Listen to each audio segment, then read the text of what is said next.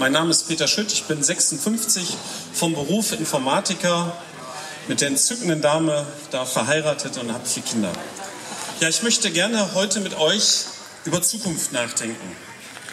Zukunft der Kirche. Ihr habt vielleicht die Flyer gesehen, die wir an verschiedenen Stellen in der Stadt äh, ausgelegt haben. Auf den Liedblättern ist das Symbol vorne auch drauf. Oder die, die Überschrift auch drauf.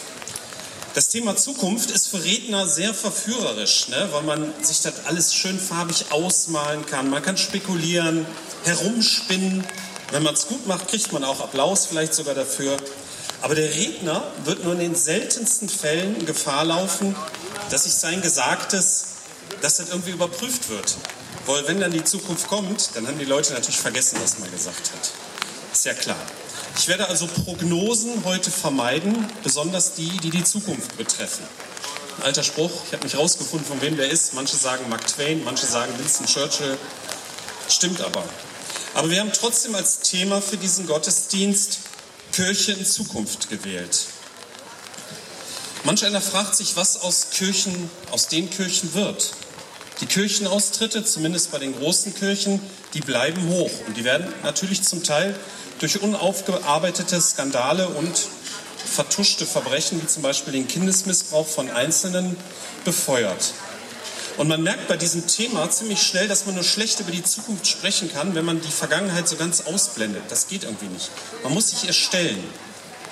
Es gibt ja dieses böse Wort Nestbeschmutzer, was eigentlich falsch ist. Als Nestbeschmutzer bezeichnet man ja nicht den, der durch seine bösen Taten das Nest beschmutzt, sondern den, der auf den Schmutz hinweist. Es ist also ein falsches, schlimmes Wort. Aber man muss fairerweise klarstellen, dass es verschiedene Kirchen und Gemeinden gibt, die unterschiedliche Traditionen und auch unterschiedliche Vergangenheiten haben. Und jede Kirche und auch jede einzelne Gemeinde muss sich der eigenen Vergangenheit natürlich stellen. Und wenn Leichen im Keller sind, muss man sich dazu bekennen und die aufarbeiten. Allerdings lehnen nicht wenige Menschen in unserem Land Kirche pauschal ab und begrüßen die allgemeine Schrumpfung der Mitgliederzahlen. Wird die christliche Kirche also in Zukunft verschwinden? Ich glaube es nicht, aber das wäre ja eine Prognose, die die Zukunft betrifft und die wollte ich heute vermeiden. Meiner Ansicht nach hat Kirche dann eine Zukunft, wenn sie in Zukunft auch noch einen Sinn hat. Ihr habt vielleicht das äh, von der Stadtkirche in Wittenberg gehört, wo seit 700 Jahren ein sehr beleidigendes antisemitisches Schmähbild hängt. Ging ja so ein bisschen durch die Presse, habt ihr vielleicht mitgekriegt. Es gab die Diskussion, was damit passieren sollte. Und ein Gericht hat entschieden, dass dieses judenfeindliche Bild hängen bleiben darf und eine Tafel dabei erklärt die Hintergründe. Ich frage mich, wofür ist dieses Kirchengebäude da? Ist es eine Art Museum, eine Sehenswürdigkeit? Dann würde es Sinn machen, dieses schändliche Bild dran zu lassen mit Erklärung, weil man sich ja seiner Geschichte stellen muss, finde ich. Ist das Kirchengebäude dafür da, der Kirche als Werkzeug zur Verkündigung der guten Botschaft zu dienen, dann müsste das Bild eigentlich abgenommen werden. Es gehört dann in ein Museum, wo die Vergangenheit dokumentiert und aufgearbeitet wird. Was ist der Zweck eines Kirchengebäudes? Was ist der Zweck von Kirche? Wie fing das überhaupt alles an? In der Bibel, in Apostelgeschichte 2, ist es so beschrieben, dass alles in Jerusalem begann. Es gab das Pfingstwunder, diejenigen, die mit Jesus unterwegs waren, die wurden auf einmal befähigt, in anderen Sprachen zu sprechen. Das klingt nicht nur für heutige Menschen seltsam, auch damals dachten nicht wenige, dass die Apostel wohl besoffen werden. Der Apostel Petrus hält dann eine Rede über Jesus Christus und die Zuhörer waren richtig betroffen und fragten dann, was sie tun sollten. Und dann sagt Petrus, ändert eure Einstellung und lasst euch auf die Vergebung eurer Sünden hin im Namen von Jesus, dem Messias, taufen. Dann werdet ihr als Gabe Gottes den Heiligen Geist bekommen. Denn diese Zusage gilt euch und euren Kindern und allen, die jetzt noch weit weg sind. Sie gilt allen, die der Herr, unser Gott, noch hinzurufen wird. Es fängt bei einem persönlich an. Oh, Entschuldigung.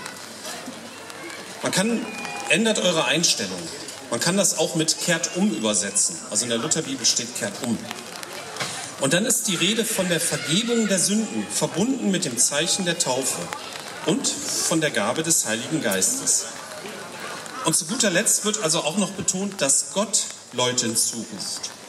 Also Kirche scheint nicht einfach so in der Art zu funktionieren, so dass sich jemand überlegt, hm, ich will mich engagieren, also mache ich in der Kirche mit. Es fängt mit einer Einstellungs Einstellungsänderung, einer Art Umkehr an, mit dem Bewusstsein, dass man Vergebung braucht, Vergebung von Gott. Ich bin sicher, jeder von uns ist ein einzigartiger, wertvoller Mensch, ein positives Unikat. Und das meine ich ernst, bin ich wirklich von überzeugt. Jeder von uns, jeder, der hier rumläuft, hier rumsteht. Aber machen wir uns nichts vor. In unserem Denken, Reden und Handeln spiegelt sich das oft genug nicht wider. Unsere Taten und Worte verletzen immer mal wieder andere, unabsichtlich oder absichtlich, sogar absichtlich. Wir haben oft schlechte Gedanken und das ist leider zutiefst menschlich.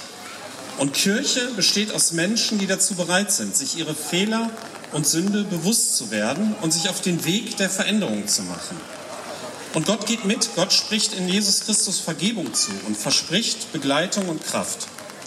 Dazu kommt, dass Gott irgendwie, ganz individuell, Menschen ruft, sich auch auf diesen Weg zu machen. Was ist nun an diesem Weg so besonders, auf den sich nicht wenige Christen, mich eingeschlossen, gemacht haben? Ein Fakt am Rande ist, dass der christliche Glaube in der Anfangszeit auch als Weg bezeichnet wurde. Man ist also mit Gott unterwegs.